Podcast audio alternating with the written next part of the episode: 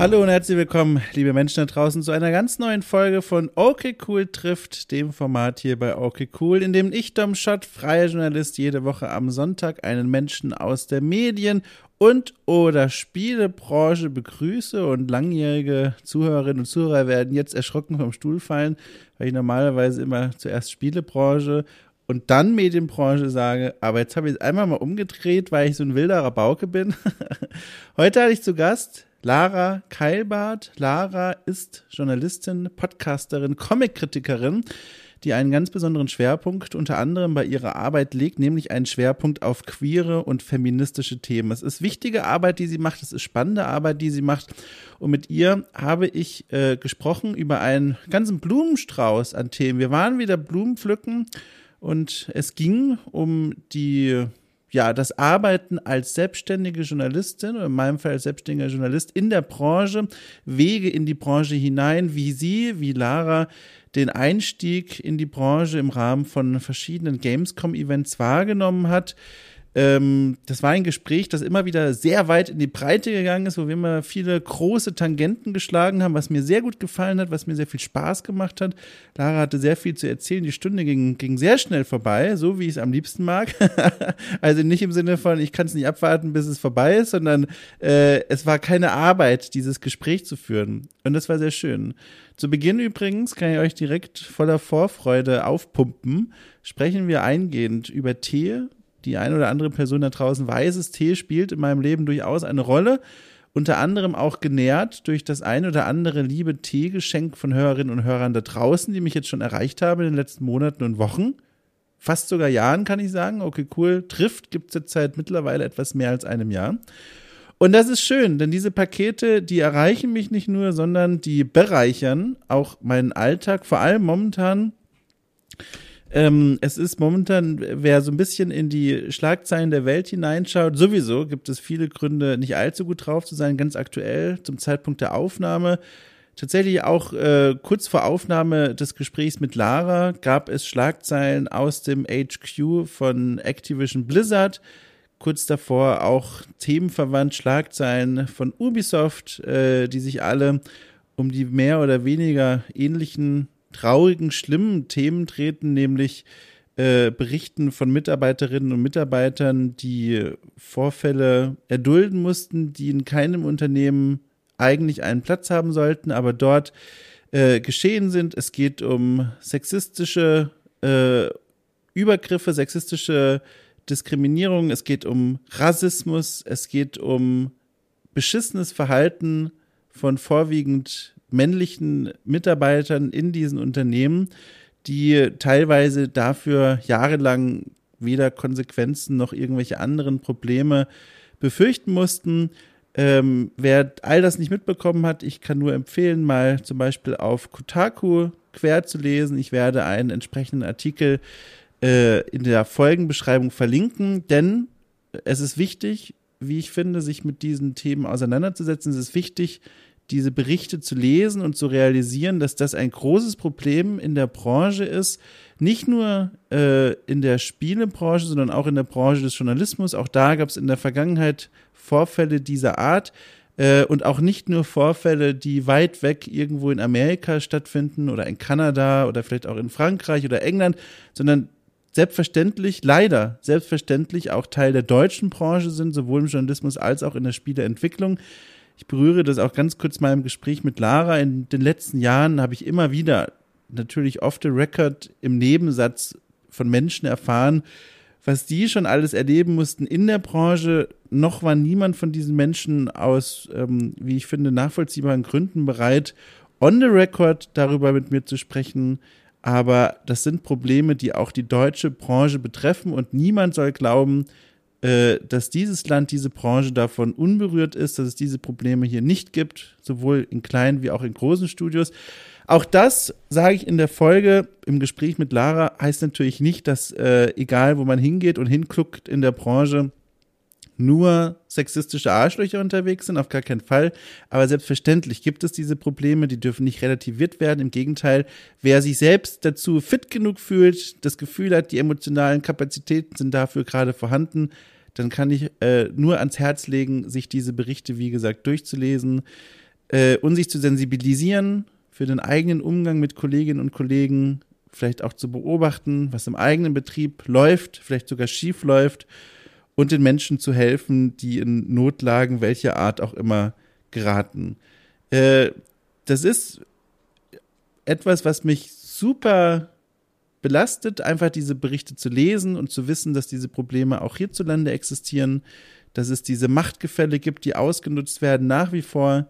Ähm, und ich kann nur den, den Betroffenen, die jetzt vielleicht zuhören, sagen, wenn ihr über diese Vorfälle sprechen wollt, wenn ihr Erfahrungen habt, die ihr mit mir teilen wollt, auch anonym, ähm, meldet euch sehr gerne, schreibt mir eine Mail an mail.domstadt.net. Ähm, ich äh, möchte gerne meine Möglichkeiten als Journalist nutzen, um euch zu helfen, um einen um eine Reportage vielleicht zu schreiben, um auf eine andere Art Aufmerksamkeit auf das Problem zu lenken. Äh, das sind Dinge, die ich in der Vergangenheit auch schon mit ähnlich problematischen Themen gemacht habe, Crunch Reports zum Beispiel. Also wenn es dort draußen jemanden gibt, meldet euch gerne bei mir. Äh, genau, dann sprechen wir. So.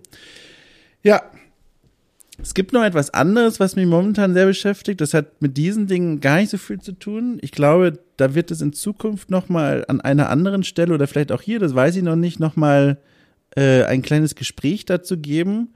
Äh, Im Grunde war es ein Vorfall, der sich ein bisschen anfühlte wie ein Dolchstoß von einem äh, ja, langjährigen äh, Auftraggeber, der ähm, der mich so ein bisschen, wie sagt man im Englischen, unter den Bus geworfen hat. Äh, ein, ein Vorfall, der mich immer noch beschäftigt und, und äh, auf eine Art sehr verletzt hat, weil ich äh, von einer Vertrauensbasis auf, ausging, die offenbar gar nicht bestanden hat. Und warum erzähle ich das? Äh, weil es mich, weil es mich einfach beschäftigt. Es beschäftigt mich und das ist ja hier auch ein Podcast der offenen Worte. Und wer sie erinnern kann, äh, ist dieses kleine Vor-Anmoderationssegment immer mal wieder in der Vergangenheit Platz gewesen für meine Gedanken, ob eine gute oder schlechte. Und dann dachte ich mir, hey, das teile ich einfach mal. Das sind einfach Dinge, die mir momentan durch den Kopf gehen. Es gibt in dieser Welt, in dieser Branche eine Reihe von Problemen, eine Reihe von sehr drängenden Problemen, eine Reihe von vielleicht nicht ganz so drängenden Problemen, die allerdings auch verdient werden, outgecallt zu werden und auf irgendeine Weise öffentlich diskutiert zu werden, statt irgendwie hinter dem Rücken von Menschen äh, äh, ausgeführt zu werden. Keine Ahnung. So. Also, das musste raus.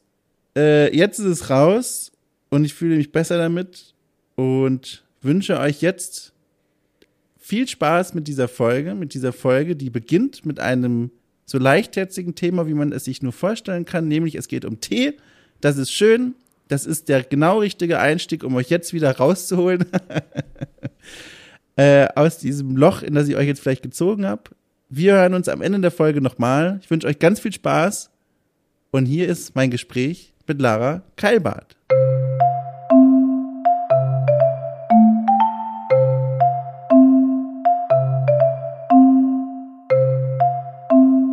Ich habe mir übrigens, ich habe dir erzählt im Vorfeld, ich habe mir einen kleinen Tee gemacht, äh, einen kleinen Grüntee und habe jetzt, weil ich dann so ein schlechtes Gewissen hatte, jetzt ohne Quatsch, dich äh, länger warten zu lassen als notwendig, habe ich mein kochendes Wasser nicht bei 100, sondern bei 75 Grad ausgemacht und habe das in die Tasse äh, reingeschüttet zu dem Teebeutel und jetzt bin ich sehr gespannt, weil ich habe nämlich gelesen, dass es Tees gibt, die man bei 75 Grad und nicht bei 100 äh, zubereitet.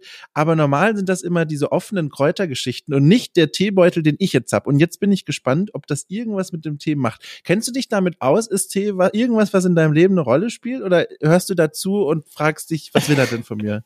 nein, nein, äh, ich trinke sehr gern und viel Tee. Oh. Aber tatsächlich präferiere ich auch eher den losen als den Beuteltee. Ach. Ja. Aber äh, ich trinke auch Beuteltee, ist voll okay. Und äh, deswegen ist mir das bewusst, es gibt ganz verschiedene Teesorten mit ganz verschiedenen Hitzegraden. Also die meisten sind ja eigentlich sowieso eher zwischen 80 und 90 äh, mhm. Grad am besten. Aber ganz ehrlich, ich muss, ich muss wirklich mal, also vielleicht ist mein Gaumen auch nicht so ausgebildet, aber ich habe noch nie einen großen Unterschied gemerkt. Ich äh, bei der bei der Hitze, sondern eher was die Ziehzeit angeht. Also ja. gerade bei grünem Tee muss man da halt schon ein bisschen aufpassen, dass es nicht zu bitter wird. Aber ähm, die, ob da jetzt, ob der jetzt bei 80, bei 90 oder bei 100 Grad aufgebrüht wird, so hochwertige Tees trinke ich halt dann doch nicht. Die sind zwar lose, aber ich, also ich kaufe jetzt auch nicht das äh, 100 Gramm Päckchen für 20 Euro.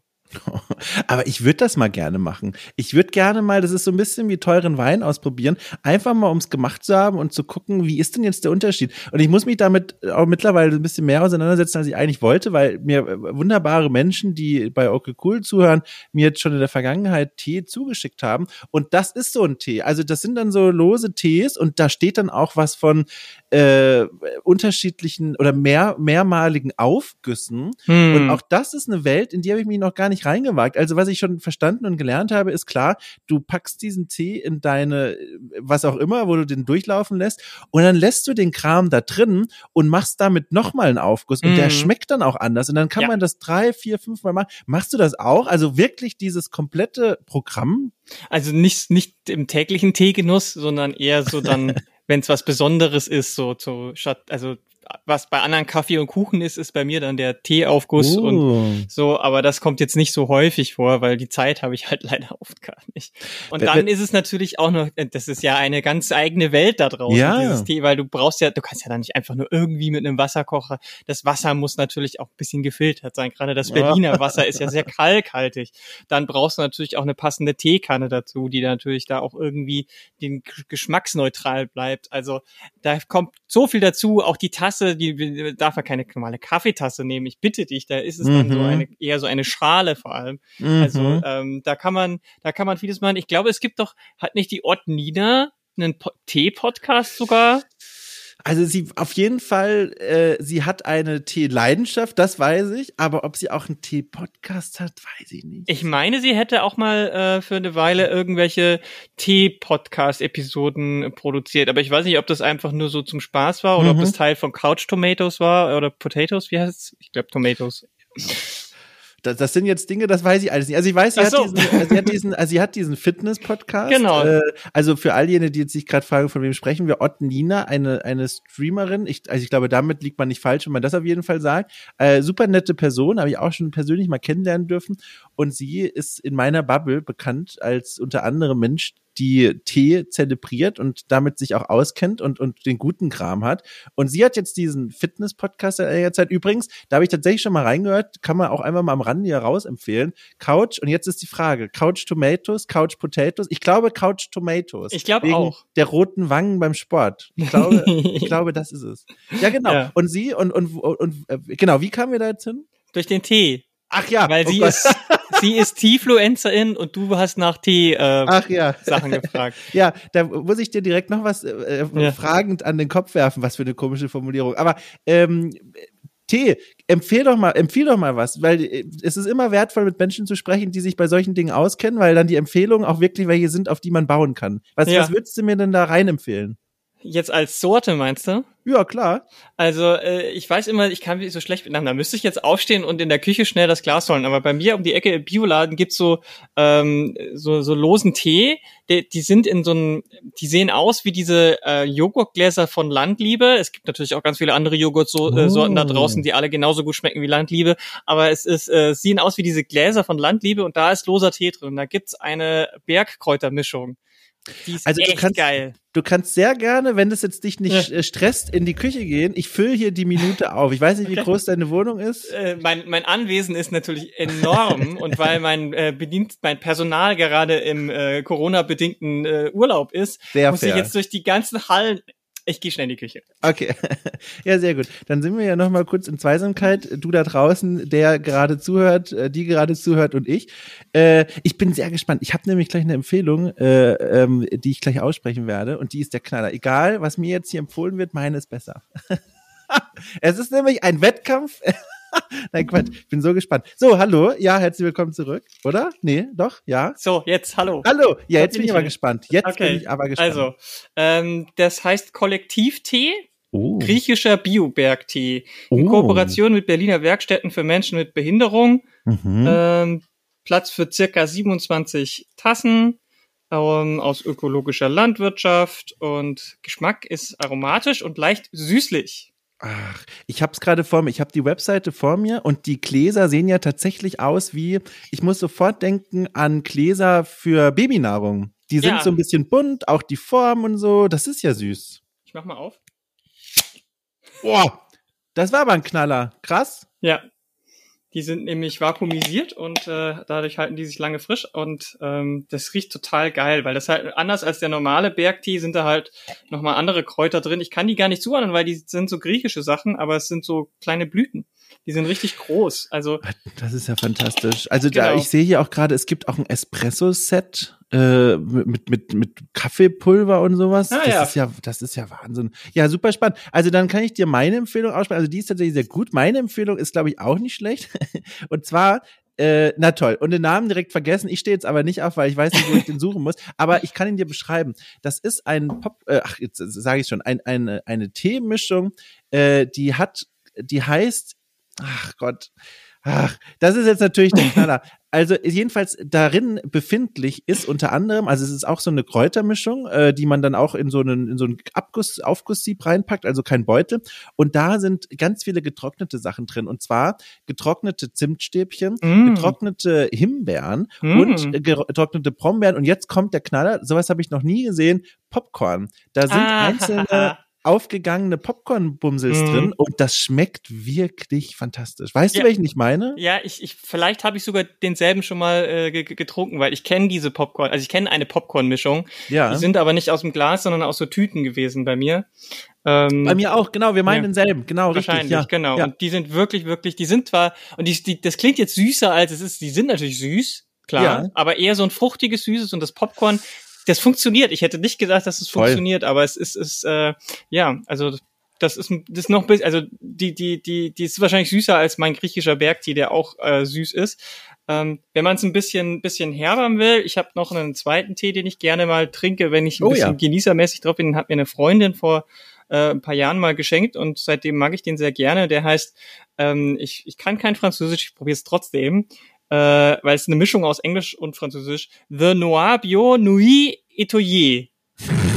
es ist äh, schwarzer Bio-Tee, Sternennacht mit Kakao, Schwarzkirschen und Kokosnuss äh, Uff, dazu. Da ist aber viel los. Da ist aber viel los. Mhm. Also der, der ist ein bisschen, durch den Kakao ist er ein bisschen bitterer. Mhm. Aber die Schwarzkirschen geben dem Ganzen halt nochmal so eine fruchtige Note und das ist halt echt mal was ganz eigenes. Also diese Mischung kenne ich sonst auch überhaupt nicht so. Kakao, Kokos und Schwarzkirschen. Schön. Aber da habe ich jetzt wieder viel mitgenommen. Ich habe hier so einen kleinen, so einen kleinen Zettel, auf dem ich auch meinen Teebeutel abgelegt habe und da ist an der Seite noch ein trockener Ort und da habe ich gerade so ein bisschen mitgeschrieben, weil ich finde, das sind wert, wertvolle Empfehlungen. Und wie gesagt, ich bin immer froh, wenn Leute, die sich auskennen, mir solche Dinge beibringen, lerne gern dazu und vor allem bei sowas Kulinarischem. Sehr Mhm. toll. So, Achtung, ich versuche eine Brücke zu bauen. Ich weiß nicht, äh, ich, im Grunde, nee, im Grunde, doch, ich habe eine Brücke. Und zwar, pass auf. Äh, apropos kulinarisch. Ich erinnere mich noch, das einzige Mal, und korrigiere mich, wenn ich da falsch liege, das einzige und gleichzeitig das erste Mal, dass wir uns persönlich kennengelernt haben, war, und jetzt bin ich gespannt, ob du das noch weißt, Ja, bei der Gamescom. Verdammt nochmal, du weißt es noch. Das ist ja fantastisch. Auf der Gamescom, äh, ich weiß noch, bei welchem Event das war. Also das war so eine Alles ist vorbei Party und das war zu einem bestimmten Spiel, nämlich Mad Max. Wir Hm. waren auf der Mad Max Party und dann habe ich auch mal versucht äh, zu recherchieren, wann das dann etwa sein äh, gewesen sein muss. Also das Spiel selbst kam 2015 raus. Das heißt, entweder war die Gamescom 2015 oder 2014, auf der wir uns persönlich kennengelernt haben. Weißt du noch, welches Jahr das war? Es müsste die 15er gewesen sein. Ja, Ja. genau. Und da, deswegen kulinarisch, um diesen Bogen kurz zu Ende zu spannen, da gab's halt Essen. So, es war, gab Essen da. Ja, aber wir saßen tatsächlich an diesen Biertischen. Das war Ja, auf so einem, genau. auf so einem Industrie, was war das? Das war so eine Mischung. Es war, glaube ich, ein ehemaliger Schrottplatz, der jetzt irgendwie ein Event-Space ist Ja. oder wo halt Leute auch irgendwelche Kunstaktionen machen. Da war auch ganz viel dann mit so Feuerperformances und Flammenwerfer und so. Ja, da liefen auch so, so Schauspielerinnen und Schauspieler rum, also eher so Laien, glaube Hm. ich, die, weiß ich aber ehrlich gesagt auch nicht, oder Stunt-Leute, Hm. die haben dann da auch wirklich spektakuläre Dinge mit Feuer angestellt, also sich irgendwie so Feuerfackeln in den Mund gerammt und dann kam da noch Feuer aus dem Mund raus. Also ich beschreibe das gerade wie so ein Achtjähriger, aber ich weiß echt nicht, wie ich das anders in Worte fassen soll. Und das war so ein Event, da habe ich, das war, glaube ich, so äh, für mich eines der Events, wo ich gemerkt habe, ich weiß nicht, ob das meine Welt ist. Also meine Welt im Sinne von mich auf Events auf diese Art von Gamescom-Events herumbegeben, tausende Menschen gefühlt um mich herum. Alle sind darauf erpicht, die nächste wichtige Person kennenzulernen. Es geht um Kontakte, es geht um äh, Visitenkarten austauschen. Da habe ich, erinnere ich mich noch zurück, so einen Moment der Erkenntnis gehabt, wo ich merkte, ich weiß nicht, ob das meins ist. Diese Kontaktbörse für, für Businessmenschen, ich hm. weiß nicht, ob das meine Welt ist. Wie hast, kannst du dich noch erinnern, wie du dieses Event wahrgenommen hast? Ist, ist das was, was dir gefällt, was dir Spaß hm. macht? Also, das war wahrscheinlich, also wenn es nicht die zweite, äh, die erste war, dann war es die zweite Gamescom, auf der oh, ich überhaupt war. Toll. Also wahrscheinlich sogar die erste. Ich bin ja 2014 erst so richtig in diese ganze Sache reingestiegen ähm, und deswegen glaube ich war 2015 die erste und das war dann alles für mich völlig neu. Ich kannte niemanden, niemanden. Also ich kannte ja auch dich nicht. Äh, man, kann, hat, man hat sich so online mal so über Twitter und so ja, genau. mal ein bisschen ausgetauscht, aber persönlich und so. Das war alles schon so eine feste Clique. Und ich bin dann, äh, bin da sehr, sehr schüchtern und äh, hatte mhm. dann, ich hatte einfach nur, ich kenne, und ich bin halt sowieso auf solchen Veranstaltungen häufig eher so die Person, die, ich bin nicht gut im Smalltalk, ich bin nicht gut im Business Talk, ähm, ich äh, weiß nicht, wie ich mich verhalten soll. Ich finde, ich weiß nicht, wie ich Leute anquatschen soll. Also und, richtig wohlgefühlt einfach. Ja, es war, es war irgendwie total furchtbar, aber andererseits, ich mochte das Spiel total gerne. Ich mag mhm. Mad Max Fury Road total gerne. Ähm, ich habe dann äh, dort auch die ähm, Annabelle getroffen, die ja so ein krasses äh, Mad Max Fury Road Cosplay gemacht Stimmt, hat. Stimmt, sie war ich doch hatte ja auch so ein Outfit an, was so ein bisschen darin inspiriert war. Und äh, das hat das Ganze dann, das war schon cool. Und äh, dich zum Beispiel und noch ein paar andere Leute äh, mal persönlich kennenzulernen, war schon irgendwie ein cooles Gefühl so. Ja. Aber gleichzeitig hatte ich halt auch, war ich halt, das kam mir mega awkward vor. ich meine, das ist ja auch jetzt schon, boah, 21, also 2015, ja, sechs Jahre. sechs Jahre her, da ist ja auch ein bisschen in meinem Leben noch ein, was passiert und ja. ähm, ich war auch noch nicht so lange in Berlin und all diese Sachen. Das war halt, ich war wirklich das war alles noch sehr, sehr viel mit, mit Angst und, und äh, äh, ja, solchen Unsicherheitsfaktoren zu tun. Ähm, aber ich, ich habe auch gemerkt, dass diese Business-Sache nicht so meins ist. Also ich bin mhm. ja auch nicht so die Party-Maus, das hat halt noch was damit zu tun. Also ich meine, Business und Party sind ja auch noch mal ein paar andere Sachen, aber dort ging es ja dann auch darum, dass sich viele Leute richtig zugesoffen haben. Ja. Es gab dann auch schon so ein paar Begegnungen mit Leuten von anderen Redaktionen und Magazinen, ähm, die ich irgendwie schon eigentlich ganz nett fand von vom zum Zuschauen und Anhören und äh, die habe ich dann in einem Zustand getroffen, wo ich mir dann gedacht habe, ah ja, na ja, cool. Also wenn die Kamera aus ist, dann vielleicht nicht mit denen so viel machen. Hm. Ähm, und das war, das war halt, äh, es war ein sehr interessanter Einblick damals, diese, diese Mad Max-Veranstaltung. Ähm, also es war gemischt, gemischte Gefühle. Ich habe viele nette Leute kennengelernt und ähm, ja, wie gesagt, also dich ja zum Beispiel auch. Und äh, ich glaube, wir haben uns danach noch ein, zwei Mal so flüchtig gesehen. Ähm, aber du hattest oft keine Zeit, weil du für große Magazine schreibst oder mhm. geschrieben hast und dann musstest du von einem Pressetermin zum nächsten, also in den Gamescom-Jahren ja, danach ja. zum Beispiel. Und ich als freie Selbstständige konnte halt immer so ein bisschen flanieren, habe viel Zeit auf der Indie Arena Booth verbracht und äh, für mich war das immer eher etwas entspannter dann. Ja, da erinnere ich mich so ganz vage. Das war echt dann so, wenn dieser Betrieb dann wieder aufgenommen wurde, also wenn man dann an so einem normalen Messetag in den Hallen unterwegs war, das war Stress. Da war ich damals, oh, jetzt wird schon schwierig. Doch, ich weiß nicht, da war ich noch für Games Pilot unterwegs. Das ist mhm. das, was mhm. später, das von, von Movie Pilot, diese Spieleseite, die jetzt mittlerweile, wo das Team rübergewechselt ist in die GamePro seit einiger Zeit schon. Äh, und wir hatten, wie es häufig ist bei diesen größeren Magazinen, einen so vollen Kalender, also einen Acht-Stunden-Tag mindestens und halt wirklich zwischen den Terminen immer so 15 Minuten Minuten Zeit. Und das weiß ich noch, da ist man ganz schön gehetzt. Gehetzt bin ich auch bei diesem Event, auch das weiß ich noch. Da war, das, ich glaube, das war auch der Punkt, wo ich für mich festgestellt habe, irgendwie, komm, lasst mich doch jetzt mal in Ruhe. Also ich meine nicht dich, sondern die Leute, mhm. die vor allem wegen der äh, Business-Kontakte mhm. auf einen zukommen.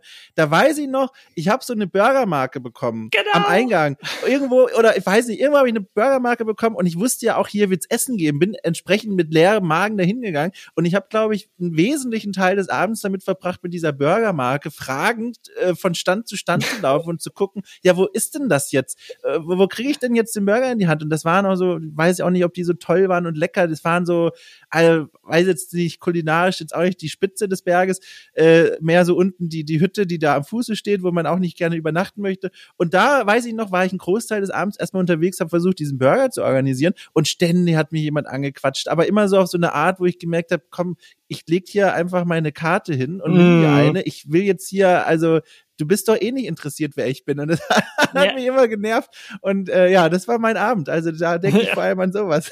Ja, auf jeden Fall. Ich weiß noch, äh, ich kann mich auch noch sehr gut dran erinnern an diese, da gab's nämlich dann an dem Burgerstand gab's eine kilometerlange Schlange. Stimmt, und die, die Leute lang, mussten ja. stundenlang anstehen, um einen Burger zu bekommen. Und dann war irgend, weil ich glaube, irgendwie irgendwas war aus, die Patties oder die, die, die, die, die Brötchen, irgendwas ging, war weg und sie mussten alle warten, bis was Neues kam. Und ich war so froh, dass ich äh, dann dort nichts gegessen habe, weil das wäre, das, äh, ich kipp dann ja schnell um. Ich habe ja einen Mhm, sehr empfindlichen Kreislauf. Ach du liebe Zeit. ja, ja.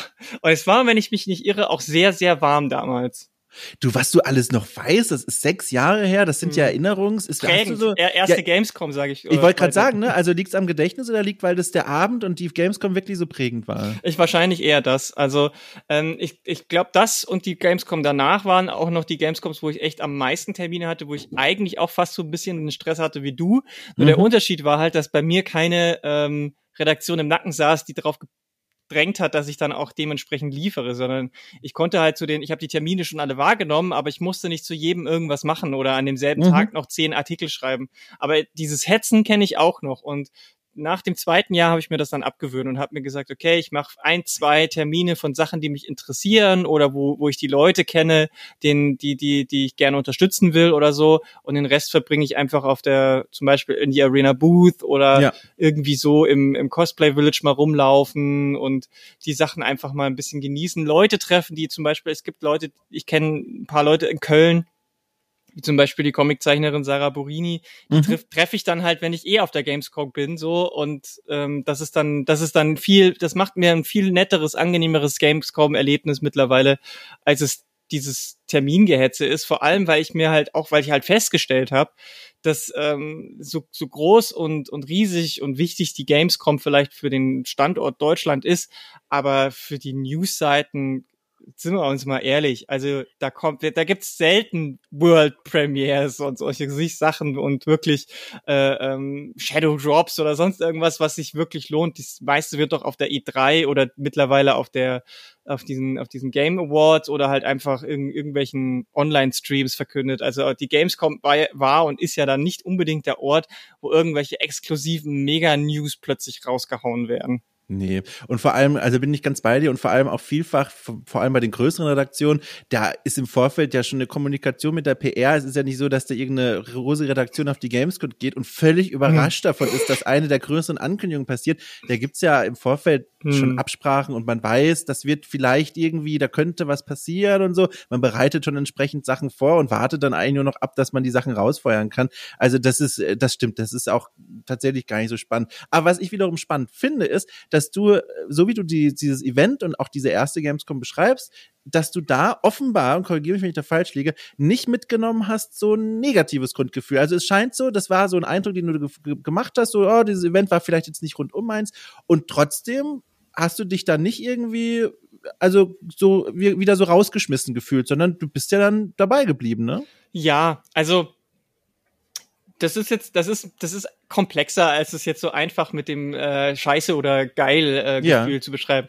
Weil zum einen bin ich ja als Quereinsteigerin halt relativ spät äh, da reingekommen in dieses, in, in dieses Ding. Also gespielt habe ich ja schon immer Videospiele, aber dieses drüber berichten und in dieser Business-Seite oder Industrieseite, das war für mich einfach völlig neu. Und ich gehe dann halt schon relativ mit sehr offenem Herzen und äh, manchmal vielleicht auch ein bisschen naiven Blick Mhm. daran und äh, lass mich dann erstmal so ein bisschen berauschen von dieser ganzen äh, Inszenierung auch. Und dadurch, dass man als Pressevertreterin auch so Rückzugsorte hatte, war es auch nicht so anstrengend für mich. Ich glaube, wenn ich als, ich war ja vorher auch nie als Besucherin dort. Mhm. Ich glaube, wenn man da als normales Besucherin, gerade vielleicht auch so mit 15, 16, 17 reingeht, dann ist es nochmal ein ganz anderes Ding. Ähm, und dieses industriemäßige, ja, ich habe halt gemerkt, wo sind die Grenzen und wie funktioniert das? Und das habe ich halt so ein bisschen gelernt dadurch. Und das war Mhm. natürlich auch hilfreich. Also ähm, ich habe halt gemerkt, okay, ähm, als kleine, kleines Mini Block-Klitschen-Ding, was keine großen Auflagenzahlen hat, da wirst du halt von vielen Leuten natürlich dann ignoriert oder kriegst nicht die Termine, kriegst nicht das, was, äh, was natürlich alle wollen. Ähm, dafür hast du halt die Möglichkeit, Schwerpunkte zu setzen, für die die großen Redaktionen vielleicht keine Zeit haben. So, mhm. ich habe mir dann halt viel. Ich bin zum Beispiel, es gibt ja auch dann auf dem auf der Business Area diese ganzen Länderstände, zu denen ja die ganzen Besucherinnen in der Regel gar nicht kommen. Und die mhm. haben ja in der Regel auch immer spielbare Prototypen dabei. Und da habe ich halt auch ganz viele coole Ideen und, und Spiele gesehen, die dann entweder nie oder viele Jahre später erst ähm, wirklich umgesetzt wurden. Äh, du kennst doch bestimmt Beat Saber, oder? Ja, ja, ja, ja. Und das habe ich zuallererst auf, ich glaube, es war die zweite Gamescom auf einem Länderstand gesehen. Ja, krass, ja. ja. Und ähm, das ist sowas, das sind halt dann so, so Blickwinkel, das finde ich halt dann schon interessant und spannend. Und die Leute freuen sich dann auch, dass mal jemand vorbeikommt und mit ihnen spricht, nicht so wie die großen Publisher oder, oder ähm, Entwicklerstudios, die halt wirklich im Akkord die Leute da durchheizen und schauen, dass halt die großen Leute zufriedengestellt sind, ihr Merch da in noch, also das war zum Beispiel auch was, die ersten zwei Jahre habe ich mich halt noch mit Merch zuscheißen lassen, muss ich wirklich sagen. äh, jeden Tag mit drei riesen Tüten oh nach Hause ge ge ge geschleppt. Und irgendwie ab dem dritten Jahr habe ich dann gesagt, nee Leute, ich brauche das alles nicht, danke, danke, danke. Und auch da, ich muss, habe das auch so ein bisschen Learning by Doing, ähm, dass das natürlich auch so ein bisschen was mit äh, Journalismusethik zu tun hat. Mhm, ne? mhm. Ähm, ich habe dann auch gehört, Leute haben das dann hinterher teuer auf eBay verkloppt oder haben das dann, ich habe, wir haben das dann immer verlost an unsere 15 äh, äh, Zuschauer äh, beziehungsweise äh, Blog-Kommentarleute. Mhm. Ähm, die mussten uns dann irgendwie eine lustige Zeichnung machen oder sowas mit Paint. Das äh, war sehr gruselig schön. Und dann haben die halt irgendwie die Poster und die Pins und die T-Shirts alle geschenkt bekommen. Ähm, aber das sind alles Sachen, die ich dort gelernt habe. Deswegen habe ich da durch, durch, durchaus eher was Positives auch. Aber ich muss schon, wie gesagt, am Ende des Tages ist es jetzt nicht so der große Mehrwert, wo ich sage, da freue ich mich jetzt jedes Jahr drauf. Und jetzt die letzten zwei Jahre, also letztes und dieses, wo ich jetzt nicht auf der Gamescom äh, groß unterwegs sein konnte, ist jetzt auch nicht so tragisch gewesen für mich. Ja, also ich bin, bin da auch äh, weitestgehend raus, auch einfach, weil das nicht die Art von Themen ist, die ich mhm. bei meiner Arbeit so bearbeite. Also das, das ist einfach nicht mein Schwerpunkt. Aber was ich mir doch überlegen würde, worauf ich Lust hätte, wenn es denn eines Jahres mal wieder geht. Also dieses Jahr ist ja auch wieder so eine, eine, eine Online-Veranstaltung angedacht. Äh, äh, also auch keine, man kann wirklich vor Ort und mit den Leuten so richtig sprechen. Ähm, worauf ich halt Lust hätte, wäre wirklich mal wieder hinzugehen und dann ausschließlich einfach nur die kleineren Entwicklerteams hm. zu besuchen. Nicht nur, also natürlich auch an der Indie Arena Booth, an der kommt man eh nicht vorbei, die ist fantastisch und da gibt es sehr viele spannende, immer Ausstellungen, aber äh, die, die Entwickler, die noch nicht mal dort sind, mhm. die wirklich nur so ein kleines Tischchen irgendwo haben und dann man im Business Area da besuchen kann, da erinnere ich mich nämlich an eine Begegnung, die, die war so schön.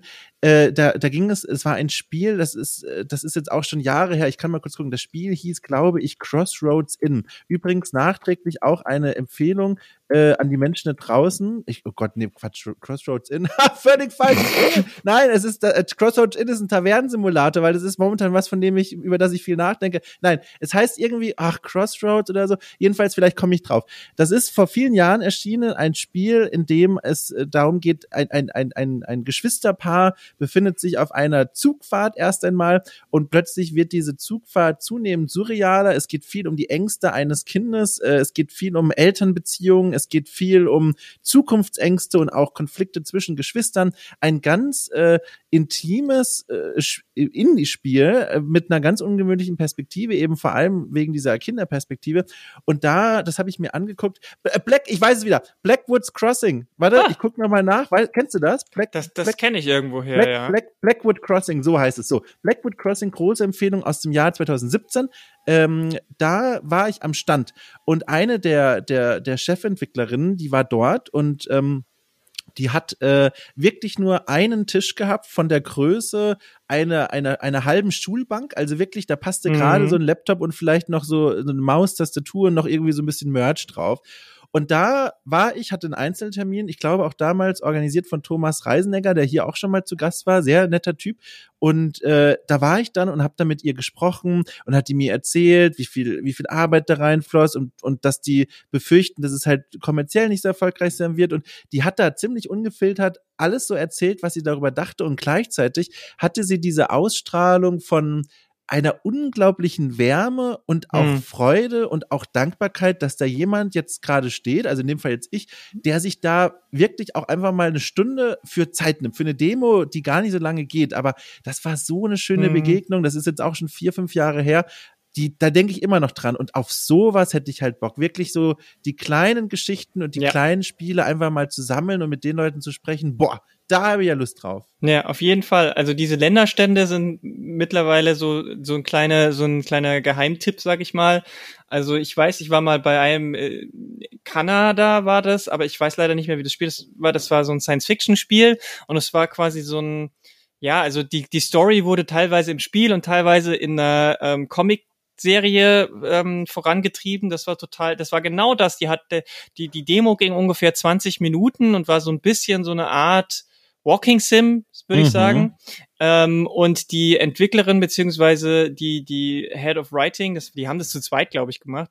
Die war die war total äh, Feuer und Flamme von ihr. Das war, man merkt halt, dass den Leuten, das sind halt persönliche Projekte. So, mhm. das ist das ist ähnlich. Also ein ähnliches Gefühl habe ich eigentlich äh, fast nur, wenn ich in so ganz kleine äh, Events gehe, wie hier in Berlin zu Talk and Play. Mhm. Weil da ist es ja genauso. Da haben die Leute auch einen halben Schultisch und haben ihren Laptop da stehen und erzählen dir von ihren Herzensprojekten. Und ähm, das sind eigentlich die geilsten äh, Momente, weil da kannst du, da merkst du halt auch wirklich, wie viel Herzblut in so einer Spieleentwicklung drin steckt. Und ähm, das kommt halt häufig bei den Spielen dann auch raus, wenn, wenn man das dann spielt. Und das sind ja. so, das sind so diese Projekte, die mich auch interessieren. Warum ähm, verbringen so viele Leute so lange Zeit an so einem Projekt? Warum äh, stecken die da so viel Arbeit rein, ohne dass sie damit Geld verdienen anscheinend? Oder in der ja. Regel. Und äh, bei diesen Länderständern ist es ähnlich. Es gibt noch so ein paar andere. Also zum Beispiel hat ja die äh, Bundeszentrale für politische Bildung jetzt auch schon seit längeren Jahren immer wieder in dieser Family and Friends Halle zum Beispiel einen Stand.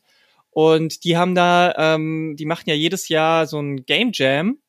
Und äh, oftmals äh, stellen die dann ein Spiel von diesem Game Jam dann dort auch aus, wo die Leute dann auch spielen können. Und die hatten zum Beispiel einmal so ein Mixed Media Game, was richtig geil war. Uh. Ähm, Abteilung F oder so hieß es, wo du quasi, ähm, du hattest am Rechner so eine, es ging um, um äh, Faktencheck und, und Fake News und musstest halt immer so, du hattest einen Zeitcounter, der ablief und du musstest äh, anhand von verschiedenen Sachen überprüfen, ob diese Headline, diese Überschrift, ob das äh, tatsächlich eine echte Zeitung ist. Und du musstest dann quasi ähm, mit, mit Papier hattest du so ein, so, ein, so ein Übersicht, wo kommt welche Zeitung raus. Dann hattest du irgendwie so einen Ordner, wo du gucken konntest, welcher äh, Journalist arbeitet für welche Zeitung. Und dann musstest du online gucken, ähm, ähm, wann diese Sache erschienen ist. Und dann musst du anhand dieser Sachen entscheiden, ob das jetzt echt ist oder nicht. Also es war war auch was dahinter und ähm, hat tatsächlich als Spiel auch Spaß gemacht, auch wenn es jetzt kompliziert klingt.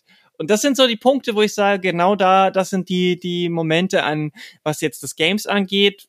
Das interessiert mich. Und der zweite große Punkt, der mich da mittlerweile auch sehr interessiert, was ich auch oft gut finde, nicht immer, manchmal kommt, äh, es kommt auch ein Schwerpunkt an, das ist dann die, ähm, die wissenschaftliche Konferenz, die dort stattfindet. Mhm ähm, wo es dann eher, also die haben ja dann auch immer so vier, fünf Tracks nennt sich das, also Themenspalten zu einem Überthema.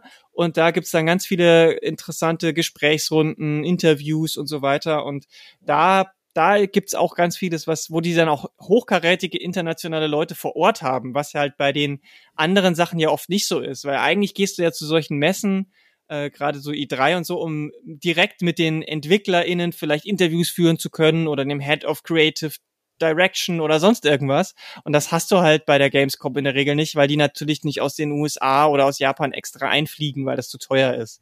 Und, und ähm, bei ja. der Konferenz, bei dieser Wissenschaftskonferenz sind die halt da und das macht halt dann doch schon ein bisschen einen Reiz aus, weil du dann in der Fragerunde mit denen diskutieren kannst und so weiter. Und dann gehst du in diesen Wartebereich im Business-Ding, da steht ein Eiswagen, gehst du hin, kaufst dir eine Kugel für 12,45 Euro und dann schmeckt die Kugel nach Pappe. Ja. Und das verstehe ich nicht, was da los ist. Also, das ist, das vermisse ich überhaupt nicht. Aber jetzt muss ich dir mal was fragen. Und zwar, du hast vorhin äh, so ganz kurz am Rande gesagt, die, die Gamescom, auf der wir uns gesehen haben, da, da warst du ganz frisch reingestiegen. 2014 hattest du gesagt. Mhm. Und das ist etwas, was ich tatsächlich gar nicht von dir weiß. Was war denn in deinem Leben los? Ist eine kleine Frage, wie du merkst. äh, vor 2014. Also alleine schon beruflich. Ich habe keine Ahnung, aus welcher Ecke kamst du denn und warum gerade 2014 und gerade der Entschluss so und jetzt Spielejournalismus? Ja, ähm, da kam vieles zusammen. Ich wollte eigentlich schon immer Journalistin werden. Kurz nach meinem vorigen Wurf, äh, äh, vor, Entwurf, Lebensentwurf, Motocross-Fahrerin zu werden. Das mm. war so hm. mit vier. Und, Ach so, okay. naja, weil ich Playmobil bekommen hatte, was Motocross ja. war. Und da gab es dann noch ein Hörspiel dazu von äh, Professor Mobilux und Patrick F. Patrick, wo sie durch die Zeit reisen und bei einem Motocross-Rennen land landen. Und mit, mit sechs oder sieben habe ich dann in den Schluss gefasst, ich würde gern Journalistin werden. Ähm, habe dann Literatur und Kulturwissenschaften studiert, äh, dann auf Bachelor und habe dann überlegt, was mache ich denn jetzt? Ein Master brauche ich eigentlich nicht für Journalismus. Und das Problem war aber, dass äh, in der Stadt, in der ich studiert habe, nämlich in Dresden, da ist die Medienbranche nicht so breit aufgestellt. Und dementsprechend habe ich dort äh, nach dem Studium keinen Zugang zu dem journalistischen Bereich gefunden. Also mhm. ich habe kein Praktikum bei einer Zeitung oder bei irgendwelchen TV-Medien oder so bekommen. Und deswegen habe ich dann ähm, nach längerer erfolgloser Suche ähm, bin ich dann nach Mannheim gegangen, habe dort in der im Stadtmarketing bei der Presse- und Öffentlichkeitsarbeit ein Langzeitpraktikum gemacht. Äh, sieben oder acht Monate müssten das gewesen sein.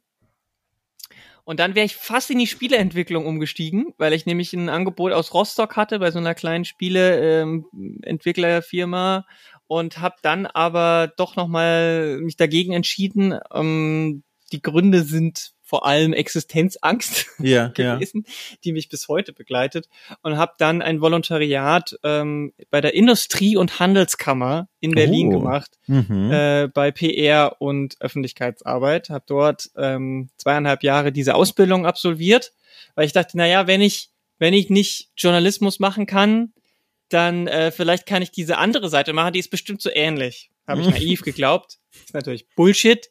Die andere Seite ist völlig anders. Also PR und Öffentlichkeitsarbeit hat mit Journalismus nichts zu tun. Die einzige Gemeinsamkeit ist, dass man halt auch mit Text arbeitet und mhm. vor Kameras steht ähm, oder in Mikros reinspricht. Das war also nicht total für den Ofen, aber ähm, es hat, es war halt, hat mir halt überhaupt keinen Spaß gemacht. Und nachdem ich das Volontariat dann abgeschlossen hatte, habe ich noch mal ein Jahr lang immer wieder so hospitiert und so. Und glücklicherweise hatte ich aber während meines Volontariats auch in einer Redaktion ähm, hospitiert, und zwar in der vom Tagesspiegel. Und da habe ich dann meine ersten Connections in den, in den Presse- und Öffentlichkeits, äh, von der Presse- und Öffentlichkeit in die wirkliche Redaktionsarbeit bekommen. Und ähm, dann habe ich halt festgestellt, so dieses PR-Dings, das mag ich halt überhaupt nicht. Und habe dann gedacht, okay, wenn ich in keine Redaktion reinkomme, dann mache ich das einfach als Freie. Mhm. Ich habe ja jetzt äh, ein Jahr, kriege ich jetzt Arbeitslosengeld 1. Mhm. ich habe ja lang genug gearbeitet äh, und probiere das jetzt einfach. Und ähm, dann habe ich mich selbstständig gemacht und äh, habe dann als freie Kulturjournalistin für Popkultur angefangen und gleichzeitig habe ich gesehen, es gibt dieses Online-Magazin Polygamia mhm. und die haben gesagt, sie suchen immer noch gerne RedakteurInnen. Und dann habe ich gesagt, hey Leute, ähm, ich finde äh, das, was ihr macht, ganz gut. Und ihr habt jetzt gerade auch so einen Podcast angefangen und so, da hätte ich auch Bock drauf. Ähm, sucht ihr vielleicht Leute. Und dann habe ich für die ähm, Beispielartikel, einen Testartikel gemacht, die waren zufrieden. Ich war happy, dass ich endlich machen konnte, worauf ich Bock hatte. Und so bin ich reingekommen. Polygamia, übrigens, ich, im Kopf spreche ich das immer als Polygamia aus. Ich glaube, da ja. bin ich nicht alleine mit. Aber ein Kollege Andreas macht das auch. Okay, dann bleibe ich nämlich dabei, weil das bin ich gewohnt und dann nimmt mir jetzt auch keiner übel. Polygamia, äh, für alle, die es nicht wissen und auch einfach nur, weil ich das spannend finde, nochmal auszusprechen, das ist auch da, korrigieren, wenn ich falsch liege, einer der ältesten Blogs in der deutschen Blogosphäre, ne? Das ist ja, so ja. der richtig alt. Weißt du, wann der, seit wann gibt's den? Ich glaube, ähm, den gibt's seit boah, dabei bin ich mir gerade nicht sicher, ob es 2010 war, dass es Polygamia war, aber davor gab's äh, Demo, Demo News. Ja, genau. Daraus ist das ja vorgegangen und das gibt's, glaube ich, so lange seit es Blogs überhaupt gibt. Also spannend, spannend. Genau. Und die haben das nur irgendwann umbenannt in in Polygamia, weil weil Demo News irgendwie nicht mehr ging. Ja. Und ähm, ja, die gibt's schon richtig, richtig lange. Äh, Dresden, Mannheim, dann Berlin. Wo, wo warst du denn vorher? Wo, wo bist du aufgewachsen? Wo, wo sind wir da in Deutschland oder irgendwo? Wir sind ähm, ganz, ganz im Südosten. Ich bin oh. äh, in Niederbayern ähm, In Niederbayern. Kannst du, also du musst also so, so grob, wie du es verraten möchtest, aber ich bin sehr neugierig. Wo, wo genau dort? Sagt dir die Stadt Passau was? Ja. Ja, in einem, in einem kleinen Dorf in der Nähe von Passau bin ich groß oh, geworden. Oh, das ist aber, also als jemand, der immer so ein bisschen zwiegespalten, wobei das ist gelogen, eher tendenziell so ein bisschen, ach, bin froh, dass ich da raus bin, auf Süddeutschland schaut. Wie, wie sind deine Gefühle, wenn du an Passau denkst? Ist das eine, ein, weiß ich nicht, ein Ort, an den du gerne in Gedanken und auch körperlich zurückkehrst, um aufzutanken, mal richtig wieder, mal richtig wieder durchzuatmen? Oder ist das mehr so, so eine Station, die hat man mal passiert und jetzt, weil ich meine, der Kontrast ist halt krass. Du lebst jetzt in Berlin. Ich meine, Berlin-Passau, man kann sich ja kaum noch krasser denken. Ja, also, der, der Gegensatz ist schon enorm. Also ja. vor allem, weil ich ja nicht, nur, nicht mal in der Stadt Passau, sondern wirklich in so einem kleinen Dorf auf dem Land groß geworden bin, wo das Ganze Schön. noch, noch, noch viel traditionell konservativer ist und noch Ui. viel dörflicher und so weiter. Ähm, also leben könnte ich dort nicht mehr. Ja. Und ich bin auch froh, dass ich dort weggezogen bin. Deswegen, ich, das, war, das war ja auch ganz bewusst, dass ich zum Studium äh, aus Bayern raus bin. Mhm. Ich hatte keinen Bock mehr auf das äh, Ganze, was da abgeht. Und ich hatte die Wahl zwischen Freiburg und Dresden tatsächlich. Mhm. Ich habe mir beide Städte angeguckt und ich fand beides schön. Ähm, habe mich dann aber für Dresden entschieden aus war so eine Gefühlsbauchebene ähm, und ich würde jetzt auch nicht wieder zurückgehen. Ich gehe einmal im Jahr ungefähr für ein bis zwei Wochen ja. in das Dorf zurück zu meinem Vater, um ihn zu besuchen und das ist dann wie so ein bisschen Landurlaub, weil ich muss mich daneben halt mhm. nicht um so mhm. viel kümmern und es ist halt in dem Fall schon entspannend, weil es so schön ruhig ist und es ist so schön grün und ähm, das äh, hilft mir dann schon beim Auftanken, aber leben dort könnte ich halt nicht. Also ich, ich sehe auch hier gerade, ich bin nicht so überragend in, in, in deutscher äh, Geografie, aber äh, ich sehe hier gerade, Passau liegt ja hart auf der Grenze zu Österreich. Ja. Hast du da jemals, äh, gibt's mit Österreich und dir eine Geschichte? Hast du viel Urlaub gemacht oder da mal hingeradelt oder, oder irgendwas? Also ähnlich wie die viele sagen, sie mögen das bayerische, die bayerische Natur. Äh, ich, ich liebe die österreichische Kultur. Mm. Sie ist mir sehr ans Herz gewachsen über die Zeit. Und einer meiner Lieblingskabarettisten äh, ist der Josef Hader. Ähm, Josef Hader. Josef Hader, ein, ein, äh, ja, einer der der ist auch mittlerweile ein relativ bekannter Schauspieler, der hat ähm, so ein paar Romanverfilmungen mitgemacht. Mhm. Der ist, der ist, der ist ganz gut ich war auch ein paar Mal in Wien. Es gibt ja, das Lustige ist halt, ähm, ich, wir wohnen so nah an der österreichischen Grenze, dass wir halt auch österreichische Radiosender bekommen haben. Und da gab's oder gibt's immer noch FM4. Und FM, oh, das kenne ich, ja. FM4 ist so, das war mal ein Besatzungsradiosender der Briten damals. Deswegen hatten die äh, bis 12 Uhr auch äh, ganz viel englischsprachiges Radioprogramm, beziehungsweise die, ähm, die Nachrichten waren dann auf Englisch und einmal sogar noch auf Französisch dazu, aber die waren halt total independent in dem Sinne. Also mhm. die haben halt auch musikalisch lange, also da gab ja damals noch kein Internet. da habe ich das halt, da habe ich halt die neuesten Independent äh, Hits aus dem Radio gehört und FM4 war das dann immer äh, das, was, was mir da geholfen hat, neue Musik zu entdecken und auch ein bisschen subversiv zu sein.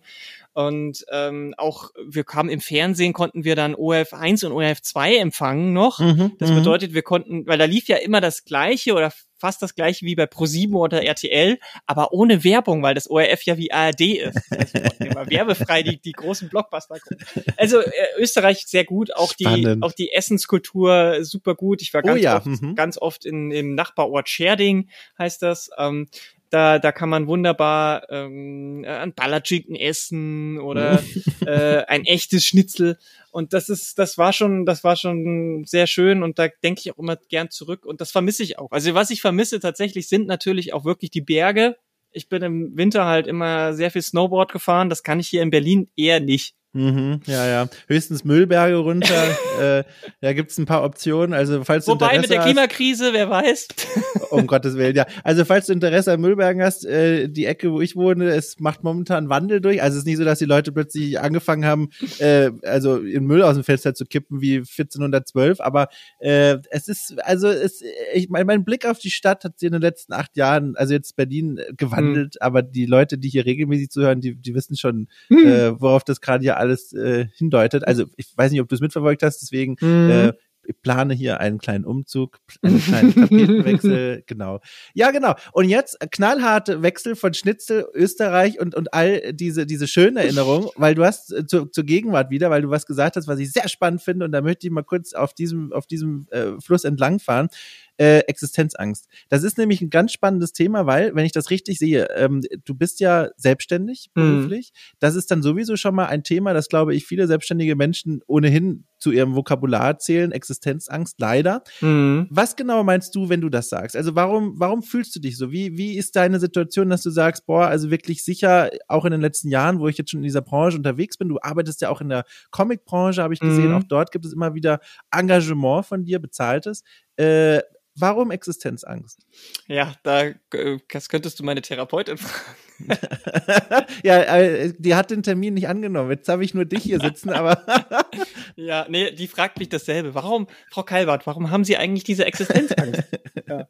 ähm, also, ich sag mal so, selbstständig ist ja branchenabhängig, wie, wie, wie schwierig das ist. Also mhm. ich kenne auch viele Selbstständige oder FreelancerInnen aus anderen Branchen, die verdienen sich da eine goldene Nase dran, weil sie mhm. das, was sie können, können sie gut und der Bedarf ist hoch. Also alles, was in Richtung so technisch, Programmierarbeit und so weiter angeht, da, die müssen zwar ordentlich ackern, aber die kriegen halt auch viel Geld. Und in der Branche, in der wir tätig sind, ich nenne es jetzt mal die Medienbranche im Allgemeinen, ja. ähm, und die schreibende Zunft im Speziellen, die, ähm, die haben, wir haben ja mit einem Strukturwandel zu kämpfen seit vielen Jahren, dass Print halt immer mehr zurückgeht, die Auflagen sinken, die Werbekunden springen ab und die Redaktionen werden zusammengestrichen und da ist natürlich auch das Geld für die Freien immer das, was am Ende natürlich wegfällt, weil mhm. äh, die haben da ein Freelancer in ein Budget pro Jahr oder pro Monat und wenn das aufgebraucht ist, ist es aufgebraucht so.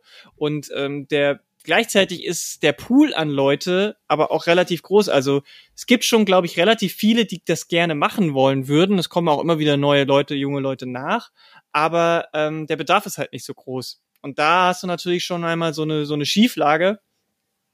Da, da muss man immer sehr viel Konkurrenz, äh, be, ja, Druck nennen, oder gefühlten vielleicht auch nur mhm. machen, aushalten. Man muss halt immer viel, viele Artikel pitchen und da kommt jetzt noch dazu, dass natürlich auch ähm, ein bisschen drauf ankommt, was, was und wie man schreibt. Du hast ja selber schon gesagt, Themen, die dich interessieren, sind jetzt nicht die, die zum Beispiel auf der Gamescom passieren. Mhm. Ähm, so ist es ja bei mir auch. Als Kulturkritikerin gehe ich halt auch anders ran als vielleicht die Waschmaschinentests der PC Games. Mhm. Ähm, es war jetzt kein Diss, nicht falsch verstehen, das war jetzt einfach nur so ein Beispiel. Er hätte vielleicht auch andere Magazine nehmen können. Es ist leider immer noch so, dass gerade in der deutschen Fachpresse, was äh, Games angeht, die ähm, der Schwerpunkt eher auf der Produktebene ist als äh, auf der äh, kulturellen, progressiven, analytischen Ebene, sage ich mal. Und das ist halt das, was ich kann und was ich, was mir Spaß macht. Und da ist es dann halt auch schwierig, die Pitches äh, oft unterzubringen. Beziehungsweise ich scheitere oft an mir selbst und pitch dann gar nicht erst, weil ich Ach. mir denke, da haben die Leute eh kein Interesse dran, weil die sagen, das interessiert unsere LeserInnen nicht genährt aus konkreten Erfahrungen oder ist das nur eine rein mentale Blockade? Nee, das ist schon beides. Also ja, genau, ja. Äh, ich habe auch, oft, äh, auch schon öfter Absagen bekommen, weil beziehungsweise es heißt dann so, ja, aber kannst du das irgendwie noch so ummünzen, dass es dann doch wieder irgendwie, also dann muss es entweder irgendwie so so, äh, ich nenne es jetzt mal im ganz dramatisch Clickbait sein oder mhm. oder halt so eine so eine krasse These oder sowas und das oder diese frühen Buzzfeed-artigen Artikel, mh, hm, das ist einfach nicht so meins. Und deswegen tue ich mir da einfach schwer, weil es im deutschsprachigen Raum halt auch kein großes Medium gibt, was das irgendwie dann auffängt. Also es gibt halt kein Kotaku oder äh, weiß ich nicht, mhm. Rock Paper Shotgun, irgendwie sowas, die dann dafür sowas auch da sind, die dann ja. dafür auch Geld bezahlen. Und, Und dementsprechend muss ich mir halt schon andere Quellen aussuchen, die mir dann auch äh, Geld bezahlen und deswegen diese Existenzangst, dass ich von heute mhm. auf morgen halt ähm, nicht mehr die Aufträge reinkriege und dass dann dieser Bedarf irgendwann nachlässt oder dass die Leute nicht mich mehr buchen, weil ihnen das nicht mehr gefällt oder was weiß ich. Also es ist natürlich auch viel von meiner Depression, die da mit reinspielt, die mhm. da die Existenz also natürlich auch befeuert, die jetzt nicht unbedingt speziell was mit meinem Beruf zu tun hat. Weil die Depression würde mich das bei allem Möglichen sagen. Das hat sie auch vorher schon und das wird sie auch bei anderen Sachen machen und das tut sie auch bei anderen Bereichen. Also mhm. es ist so eine, äh, ich nenne es mal Melange an, äh, Sehr gut. an Gründen, ja. die mir da die Existenzangst äh, ähm, äh, hervorberuft. Weil so gesehen, das sagt halt, wie gesagt, meine Therapeutin so, also es funktioniert ja. Ich bin ja jetzt schon seit mhm. einigen Jahren selbstständig und ich lerne nicht, le lebe nicht auf der Straße, ich kann meine Rechnungen bezahlen. Aber die Frage ist immer natürlich immer, wie gut funktioniert's, wie dauerhaft funktioniert's und ist das, was gerade funktioniert, das, was ich halt auch machen will. Weil ich natürlich nicht nur äh, Artikel schreibe, sondern ich mache natürlich auch so, so Copytext-artige Sachen, die auch Geld in die Kasse spülen. Und da ein ausgewogenes Niveau zu finden, ist wirklich, das ist wirklich schwierig. Ja, das ist sowieso etwas, was ich gelernt habe. Balance ist so das große Thema, was man in der Selbstständigkeit als Baustelle für sich eigentlich entdecken muss und daran arbeiten muss. Also zwischen was auch immer, ob es jetzt Arbeitszeit und Freizeit ist, zwischen Themen, die man pitcht, zwischen Leidenschaft und ich muss es halt machen, damit Geld reinkommt. Äh, und vor allem, zumal, also wenn man deine Arbeit verfolgt, sieht man auch einen Teil, ich würde vielleicht sogar sagen, Großteil deiner Arbeit, je nachdem, wohin man schaut, beschäftigt sich auch viel mit queeren Themen, feministischen mhm. Themen. Und das sind ja auch delikate Themen, mm. wo, mhm. wo auch viele persönliche Geschichten dranhängen, wenn du mit Menschen zum Beispiel sprichst. Auch das ist ja nichts, was du bei einer, jetzt im schlimmsten Fall bei einer großen Redaktion in diese Clickbait-Fabrik reingeben willst, weil du weißt, das sind Texte, die, da hängen auch da hängen Geschichten dran, die so persönlich sind und mhm. die man so mhm. delikat und verantwortungsvoll behandeln muss. Ich kann mir vorstellen, das ist nochmal eine Schwierigkeit, weil man dann auch als, als Autorin, als Autor ein Vertrauen haben muss zu der Redaktion, mit der man arbeitet, dass man weiß, die werden jetzt hier nicht last minute noch irgendwas dran verändern, damit mehr Leute klicken, aber die Leute, mit denen ich gesprochen habe, dann sagen, das ist ja gar nicht mehr meine Geschichte. Und das, glaube ich, macht es auch nicht viel einfacher. Hm, nee, überhaupt nicht. Also ja. das habe ich, da bin ich ja auch so ein bisschen ähm, von zwei Seiten reinkommen. Also klar, natürlich ist äh, meine feministische Überzeugung so ein Punkt, der da mit reinspielt, aber natürlich bin ich auch über meine, mein eigenes persönliches Leben und mein, mein, mein Werdegang da so reingerutscht, weil ich ganz oft einfach auch von der anderen Seite angefragt worden bin. Also mhm. ich weiß noch, ähm, als ich frisch aus dem ähm, aus dem Volontariat kam und noch ein bisschen auf Jobsuche war, hat mich ähm, ich was ist denn das? Ist das ein Studierendenmagazin oder ein Schüler? Die, die Spießer heißt das. Ich weiß nicht, ob du das kennst. Oh, das kenne ich. Hochschulmagazin. Ich glaube, das ist ein gutes, das, das glaube ich, stimmt auf jeden Fall. Ja, die haben mich, die haben mich zum Thema Trans damals interviewt. Das mhm. war noch relativ, ich meine, äh, das spielt natürlich auch bei meinem, weil du mal gefragt hast, was habe ich vorher gemacht und äh, wie ging es mir auf der Gamescom, ne? Also ich hatte mhm. 2012 äh, mein Coming Out, äh, mein erstes und habe dann meine Transition gestartet mhm. und das spielt natürlich auch mit rein. Ne? Also ich mhm. Äh, die, das Selbstvertrauen hatte ich 2014, 2015 nicht, was ich heute habe, wenn ich auf Veranstaltungen bin. Ja. Und äh, meine Transition war ja auch noch relativ am Anfang und dementsprechend ist das alles auch nochmal mit rein. Und da, die haben mich dann auch interviewt und da habe ich genau diese Erfahrung gemacht, dass die äh, ich möchte das der ähm, damaligen äh, studentischen Redakteurin auch gar nicht vorwerfen, aber sie hat halt wirklich sehr klischeehaft mich, mm. äh, also sie hat und nicht nur das Interview war relativ klischeehaft, sondern auch der Artikel hinterher mm. mit Formulierungen, die ich, die, bei der mir heute die naja, äh, mhm. wir wollen nicht ins Detail gehen, aber es war, es ist genau das, was man heute halt auch nicht mehr sehen möchte und was im, im was, was eben auch bis zu einem gewissen Grad vielleicht auch ein bisschen verletzend ist. Und du hast vollkommen recht, es ist schwierig, das auch unterzubringen. Denn wenn ich jetzt nochmal zum Beispiel vom Tagesspiegel spreche und ich bin da sehr dankbar, dass ich für den Tagesspiegel regelmäßig schreiben kann, aber wenn man deren Situation anguckt, also ja. alle Themen, die ich bediene, ähm, für die sie mich in die, die für die ich äh, irgendwie für die interessant bin, sind in der Regel monatliche Beilagen. Also mhm. die, die Comic-Seite kommt einmal im Monat, der Querspie Queerspiegel oder die queere Queerspiegel-Seite ist auch ähm, sehr marginal in dieser täglichen Erscheinungssache. Das ähm, ist natürlich auch schwierig, da dann überhaupt, selbst wenn das Thema the theoretisch für die interessant wäre, habe ich natürlich auch irgendwie ein Platzproblem. Ja, du hast, wenn du eine Seite hast oder eine Doppelseite und musst dann irgendwie 300 Themen unterbringen, ist auch schwierig. oh Gott. Ja. ja. Ja, also ähm, da hast du vollkommen recht, so queere Themen, ähm, das ist auch nochmal ein bisschen schwierig, weil auch da gibt's ja keine großen, riesen Massenmedienformate, äh, irgendwelche Magazine. Das Größte, mhm. was es hier in Berlin gibt, ist noch die Siegessäule. Und da mhm. kommen natürlich dann auch wieder da, ähnlich wie bei der Games-spezifischen äh, Szene oder Industrie, kommen auch in der Queer-Szene natürlich auch wieder äh, inner, in, innerhalb des, äh, der, des Bereiches vielleicht auch noch Konflikte oder problematische äh, Gemengelagen vor, die man dann auch wieder so ein bisschen beachten muss. Also zum Beispiel gibt's ja auch queer.de, was eines der größten äh, digitalen Medien ist in dem Bereich, aber da gibt's halt auch Leute, überall sind Menschen und die haben Einstellungen und da gibt's dann auch wieder naja, Leute, die vielleicht eben auf manche Leute nicht so gut zu sprechen sind, bla bla, du kennst es ja. Mhm. Ja, also ich, ich höre immer mit großem, also so eine Form von Neid. Also hm. Neid ist Neid ist zu, zu stark, eine Form von. Also ich beschreibe erstmal, was, was ich meine hm. und dann wird man schon merken, Neid ist das falsche Wort, aber ähm, ich, ich höre manchmal bei, bei Kollegen zu, wenn die so erzählen, das ist absichtlich männlich gegendert, das sind wirklich einfach auch nur Typen, die erzählen halt von, von ihrer Arbeit im, äh, mit dem Fachjournalismus gemeinsam und dann erzählen die von ihren Schwerpunkten und die haben als Schwerpunkte immer wieder genannt äh, Komplettlösung. Mhm. Und Komplettlösung ist halt was, das ist was, das wird immer ja immer noch tatsächlich von einigen Redaktionen ganz äh, prominent auch verlangt mhm und das wird auch gelesen von den Leuten, auch teilweise Videokomplettlösung. Und das sind so Sachen, die sind auf eine Art verlässlich, weil du weißt, wenn ein großes AAA-Spiel rauskommt, allein schon aus SEO-Gründen werden manche Redaktionen Interesse an einer Komplettlösung haben. Mm. Und das sind so Dinge, da weißt du einfach, da besteht immer so eine Art von Bedarf. Und das sind auch Leute, die können das auch gut, weil Komplettlösung schreiben ist alles mm. andere als einfach. Da brauchst du, ich habe das auch mal machen müssen für oh Gott, Dragon Age Inquisition, ey, eine Komplettlösung für Dragon Age Inquisition. Auch das noch gerade. Da, da, da werde ich alt, wenn ich nur dran denke. Also wahnsinnige Arbeit. Man braucht eine ganz besondere Auswahl an Skills äh, und Skillsets, äh, wo ich gemerkt habe, kann ich nicht. Wenn ich noch eine Komplettlösung schreiben muss, Leute, ich, ich, ich, ich springe hier von meinem Schreibtischstuhl, der, der ist nicht so hoch, da passiert nicht viel, aber verzweifelt bin ich. Also das war, das hat mich wirklich auch mitgenommen. Auch psychisch weiß ich noch, also vielleicht denken sich jetzt einige Leute, der stellt sich ganz schön an, vielleicht ist es auch so, aber ich habe gemerkt, diese Arbeit macht mich todesunglücklich, das geht nicht. Mhm. Gleichzeitig weiß ich aber auch, dadurch gebe ich so ein bisschen einen Teil von Themen auf, die sehr verlässlich sind, von denen man weiß, die werden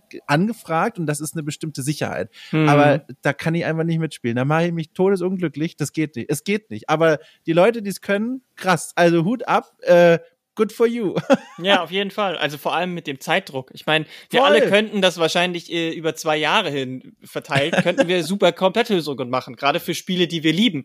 Ja. Ähm, aber, aber die machen das ja innerhalb von einer Woche oder so. Und das finde ich halt einfach ja. unglaublich. Ähm, aber ja, du hast vollkommen recht. Das ist was, das gibt halt Sicherheit. Weißt du? Mhm. Genauso wie Leute, die irgendwie für äh, Apple-Magazine schreiben. Da weißt du halt auch, die werden immer gebucht. Es wird neue Apple-Produkte geben und dann mhm. brauchst du jemanden, der darüber schreibt, so. Oder die, die Apple, wie heißen die? Die heißen ja nicht Directs, sondern wie heißen die da? Äh, äh diese Bühnenperformances da, wenn ja, genau. Neues vorgestellt ja. wird. Ähm, da muss auch wieder jemand drüber schreiben. Und das sind halt so sichere Bötchen, die da in dem eigenen Hafen schwimmen. Ähm, die, die hab ich halt eher nicht. Weil, also, klar könnte ich mir auch überlegen, ob sowas, ob ich mir sowas zulege, aber wie gesagt, wie du schon selber gesagt hast, mit dem, mit dem, mit dem Komplettlösungen schreiben.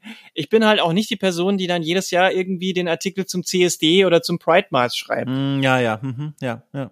Ja. Und ja, ich, mich interessiert, wie gesagt, vor allem die Kulturkritik und da gibt's halt keine, keinen großen, kein großes Ding. Es gibt immer wieder, also es gibt schon länger natürlich Projekte wie zum Beispiel Insert Moin und jetzt gibt's ja auch äh, Superlevel wieder, die das ja jetzt auch mit einer Bezahlkampagne machen wollen mhm. äh, und da ähm, auch wirklich gut mitfahren bisher.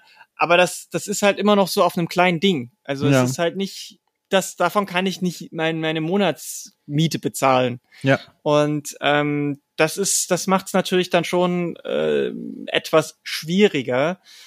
Ähm, aber ich meine, klar, die Leute sagen, nein, dann mach halt was anderes.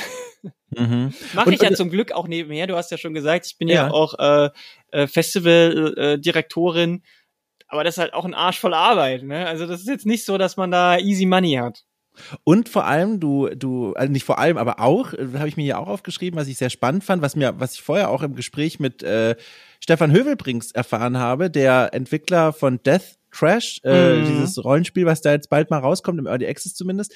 Ähm, er hat nämlich mir erzählt, und das wusste ich zu dem Zeitpunkt auch schon, irgendwo am Rand habe ich das mitbekommen, ich glaube sogar über dich, ähm, dass du mit ihm gemeinsam auch an einem kleinen Spiel als Narrative Designerin gearbeitet hast. Äh, ganz kurz, äh, wie ist das Ding nochmal, das Spiel?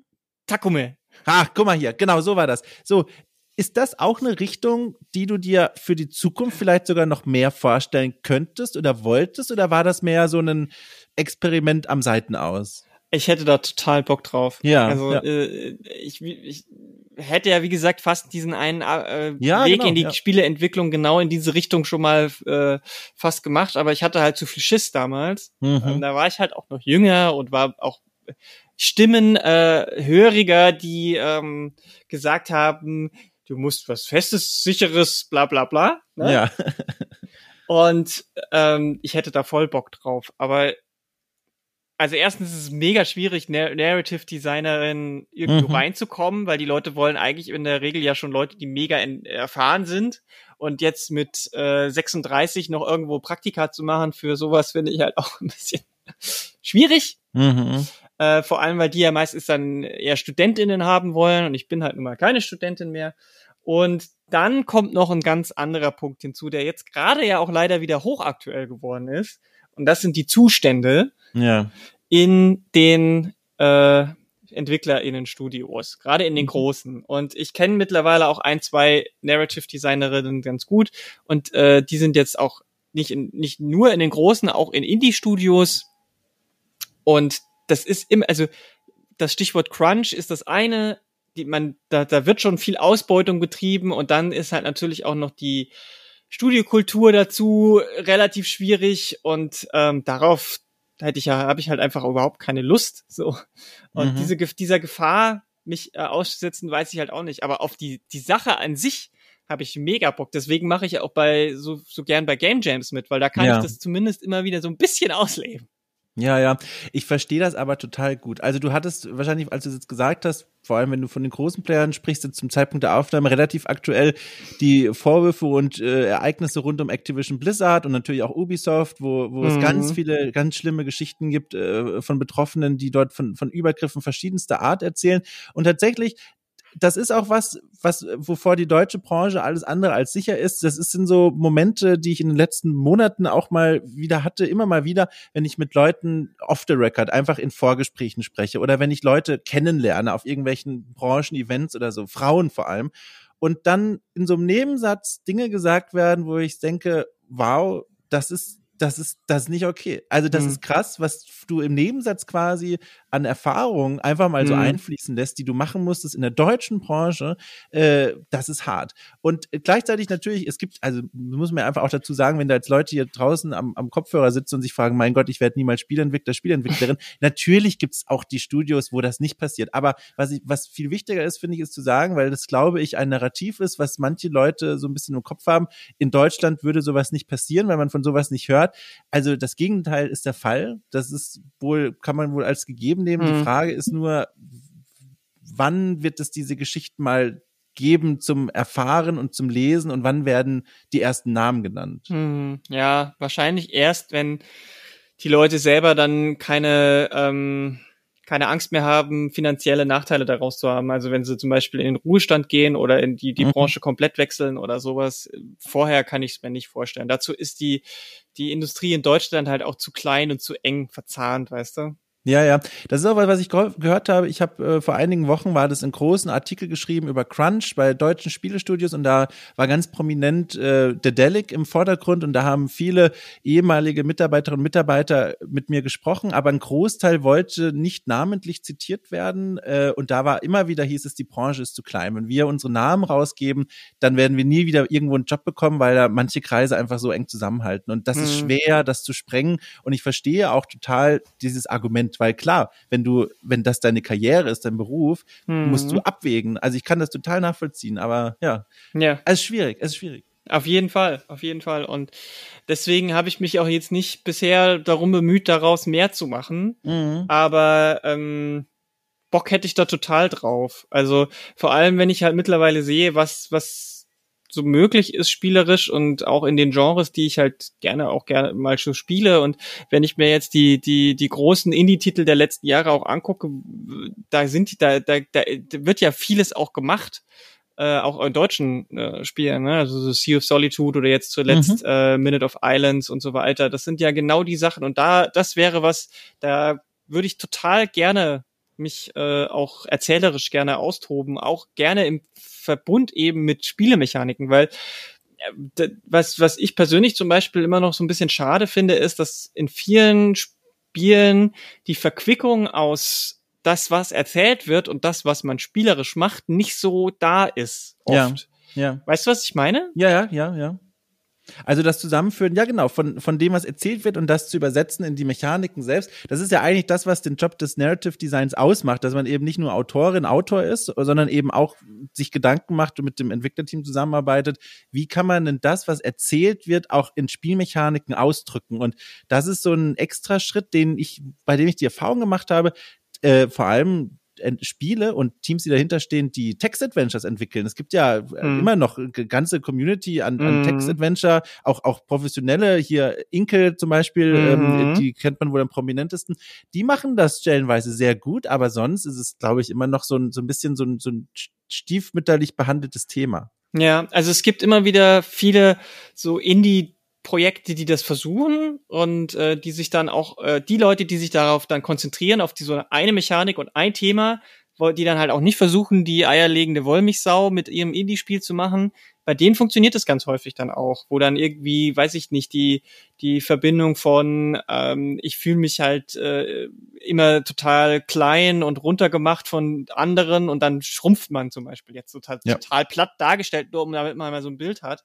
Das, äh, das kann auch funktionieren, wenn man, wenn, wenn, wenn sich die Leute halt Zeit nehmen, wenn sie das sich ausprobieren dürfen und wenn sie sich dann auf diese eine Sache konzentrieren. Aber es ist halt leider oft nicht so der Fall, beziehungsweise geht halt oft unter oder kann dann doch nicht umgesetzt werden, weil dann doch wieder die Kohle fehlt und die großen Spielefirmen, die äh, legen dann doch lieber eher den Wert entweder auf die Erzählungen, also klassisch halt so diese Adventure wie jetzt von ähm, Don't Not oder oder jetzt hier die die Leute die Haze Light, die mit mhm. äh, also die sehr Koop-Plastik Sachen gemacht haben, äh, wo dann, wo dann doch eher der Spielspaß und die Mechanik oder das, was halt inhaltlich rüberkommen soll, jetzt wie bei Life is Strange oder sowas, ähm, oder äh, Tell Me Why. Das sind tolle Spiele, aber es überträgt sich leider halt eben da dann doch nicht so sehr auf dieses ähm, Mechanische. Und ich glaube, da geht mittlerweile einfach mehr technisch auch. Ja. Und ähm, das finde ich so ein bisschen schade. Und da würde ich, da, da, da würde ich dann gerne hingehen, ähm, aber mir fehlt ganz häufig einfach auch noch die Basis, weil ich einfach nicht die Erfahrung habe. Ne? Also ich habe jetzt für Taco Mail The Dreaming Daughter das gemacht. Das ist ein ganz klassisches äh, 2D-Adventure mit, mit ein bisschen äh, Item-Management. Und die, die Spiele, die ich auf den Game Jams mache, die sind ja sowieso so klein und so kurz, da kann man sowieso nicht so viel Narrative Design mäßig machen. Ähm, aber also da müsste ich halt schon mal ein, zwei größere Spiele überhaupt erstmal mit betreuen oder mitmachen, um diese Erfahrung zu sammeln. Weil es halt schon was anderes ist, ob du so ein 15-Minuten-Spiel machst oder eins, was halt eine Stunde oder zwei geht, wo du halt mhm. wirklich auch konstant äh, irgendwie dieses Auf und Nieder der, der Spannung und Entspannung und äh, thematisch, wie bereitest du Dinge vor, was deutest du an, was, woran können sich die Leute eine Stunde später noch erinnern. Das ist, das ist eine Kunst, die man auch üben muss, eine Kunstfertigkeit, die man erstmal lernen muss. Und das würde mich total reizen, ähm, aber wie gesagt, da reinzukommen ist halt auch schwierig. Du, ich bin gespannt, wenn ich dich in, weiß ich nicht, einem Jahr, zwei Jahren, drei Jahren zu Cool Triff wieder einlade, was dann draus geworden ist. Ob du dann wirklich tatsächlich tief drin sitzt in den Narrative Design Schuhen oder ob dann nochmal das eine ganz andere Wendung genommen hat. Ich bin da sehr gespannt. Ich werde dich in ein, zwei, drei Jahren genau vielleicht, deswegen nochmal anfragen. Vielleicht bin ich dann auch äh, doch noch Later Skater, Pro Skaterin geworden. ja, genau. Oder hier Motocross finde ich auch gut. Motocross, das finde ich immer noch ja, sehr gut. Aber da ja, habe ich, genau. glaube ich, zu viel Angst vor. das ist eine gesunde Angst, glaube ich. Ich glaube, äh, da kann ganz schön viel passieren, ey. Also Motocross, uff. ja, das ist, also ich müsste erst mal Motorrad fahren, denn ich kann Roller fahren. Ähm, ja, das aber, ist der erste Schritt. genau, aber ich meine, also ich glaube, da ist Skateboardfahren einfacher zu lernen als äh, mit so einer ja. Maschine, die dann äh, 100 Stundenkilometer irgendwie, oh, also puh, und dann irgendwie noch so springen und sowas, da habe ich viel, da, nee, da, da bin ich auch zu ungeschickt dafür. Ich sehe es ja oh, jetzt schon beim Skateboard, wie oft ich mir weh tue. Nee, da, dann spiele ich lieber Motocross-Spiele oder so. Mach ein Narrative Design für ein Motocross-Spiel oder so.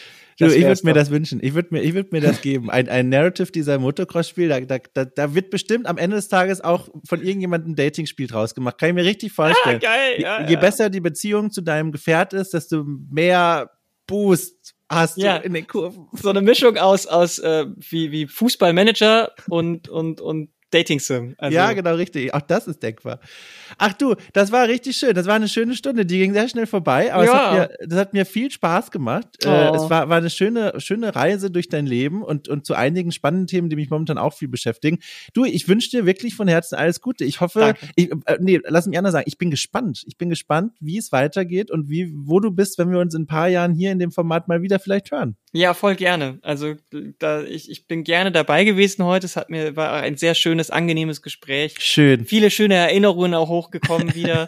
und ähm, ja, gerne, gerne lass uns in ein, zwei Jahren spätestens nochmal so eine Folge aufnehmen und dann gucken wir mal, wo wir beide stehen. Ne? Also, spannend, spannend. Ah, die Zukunft. Ja, die wird, die wird hoffentlich nicht so schlimm, wie man momentan meinen könnte, wenn man in die News Wir haben reinschaut. es in der Hand. Ja, das stimmt. So, also jetzt auf jeden Fall vielen Dank dir, ne? Wir, mhm. wir, wir hören Dank. uns, wir lesen ja. uns, wir sehen uns vielleicht sogar auch, wenn wir Glück haben. Äh, das war das. Das war die Stunde mit uns beiden. Bis bald. Tschüss. Tschüss.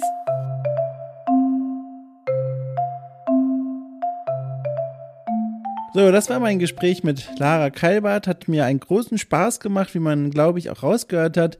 Äh, ich danke euch, lieben Menschen da draußen, fürs Zuhören, für die Aufmerksamkeit, dass ihr jede Woche hier vorbeikommt und auf den, ich lade mir das mal runter, Knopf drückt, den berühmten. Wir hören uns nächste Woche am Sonntag wieder oder am Freitag, falls ihr Unterstützer, Unterstützerin von okay Cool auf Steady seid. Denn dann gibt's, wie ihr schon wisst, jeden Freitag nochmal eine extra Wurst in Podcastform. Und damit tschüss, wir hören uns.